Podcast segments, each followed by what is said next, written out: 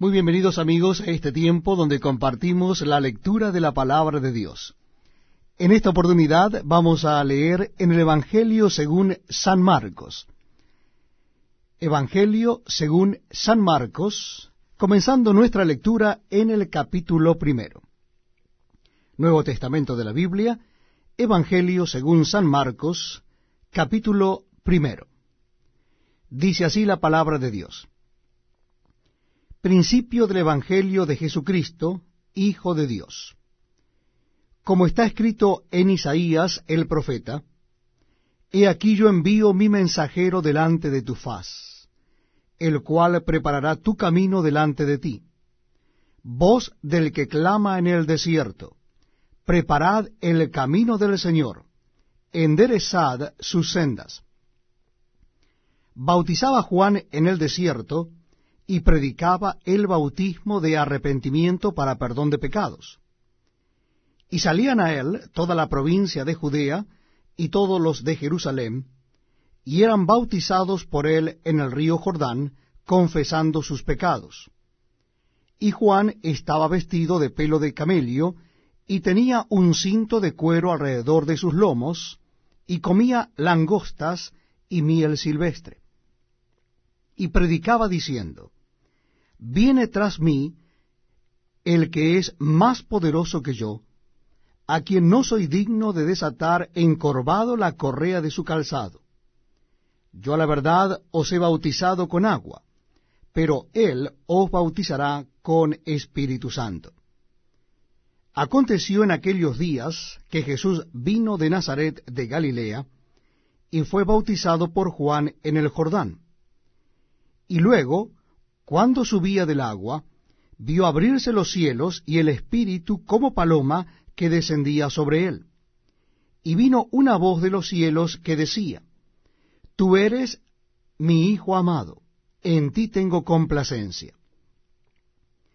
Y luego el Espíritu le impulsó al desierto, y estuvo allí en el desierto cuarenta días, y era tentado por Satanás, y estaba con las fieras, y los ángeles le servían.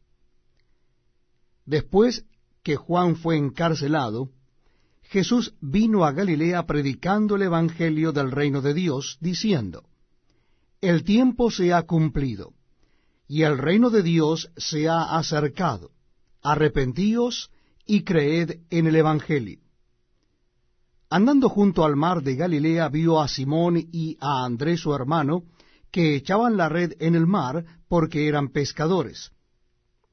Y les dijo Jesús, Venid en pos de mí, y haré que seáis pescadores de hombres. Y dejando luego sus redes, le siguieron. Pasando de allí un poco más adelante, vio a Jacobo, hijo de Zebedeo, y a Juan su hermano, también Helios, en la barca, que remendaban las redes. Y luego los llamó, y dejando a su padre Zebedeo en la barca con los jornaleros, le siguieron. Y entraron en Capernaún y los días de reposo, entrando en la sinagoga enseñaba. Y se admiraban de su doctrina porque les enseñaba como quien tiene autoridad y no como los escribas. Pero había en la sinagoga de Helios un hombre con espíritu inmundo que dio voces diciendo, Ah, ¿qué tienes con nosotros, Jesús Nazareno? ¿Has venido para destruirnos? Sé quién eres, el santo de Dios. Pero Jesús le reprendió diciendo, cállate y sal de él.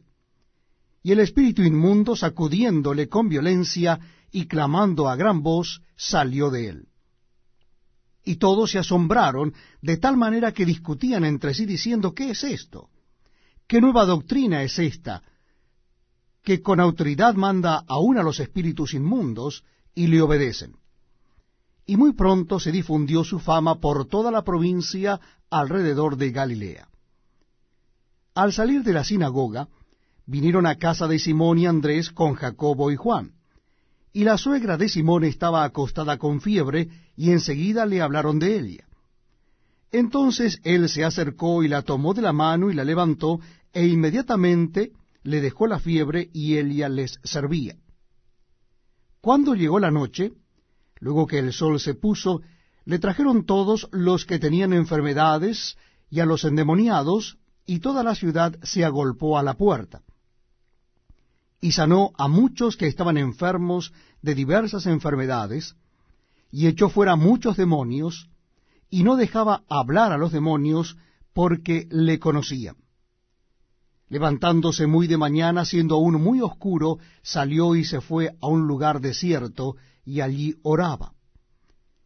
Y le buscó Simón y los que con él estaban, y hallándole le dijeron, Todos te buscan. Él les dijo, Vamos a lugares vecinos, para que predique también allí, porque para esto he venido. Y predicaba en las sinagogas de Helios en toda Galilea, y echaba fuera los demonios vino a él un leproso rogándole, e en cada la rodilla le dijo, Si quieres, puedes limpiarme. Y Jesús, teniendo misericordia de él, extendió la mano y le tocó y le dijo, Quiero, sé limpio. Y así que él hubo hablado, al instante la lepra se fue de aquel y quedó limpio. Entonces le encargó rigurosamente y le despidió luego y le dijo, Mira, no digas a nadie nada, sino ve, muéstrate al sacerdote y ofrece por tu purificación lo que Moisés mandó para testimonio a ellos. Pero ido él, comenzó a publicarlo mucho y a divulgar el hecho, de manera que ya Jesús no podía entrar abiertamente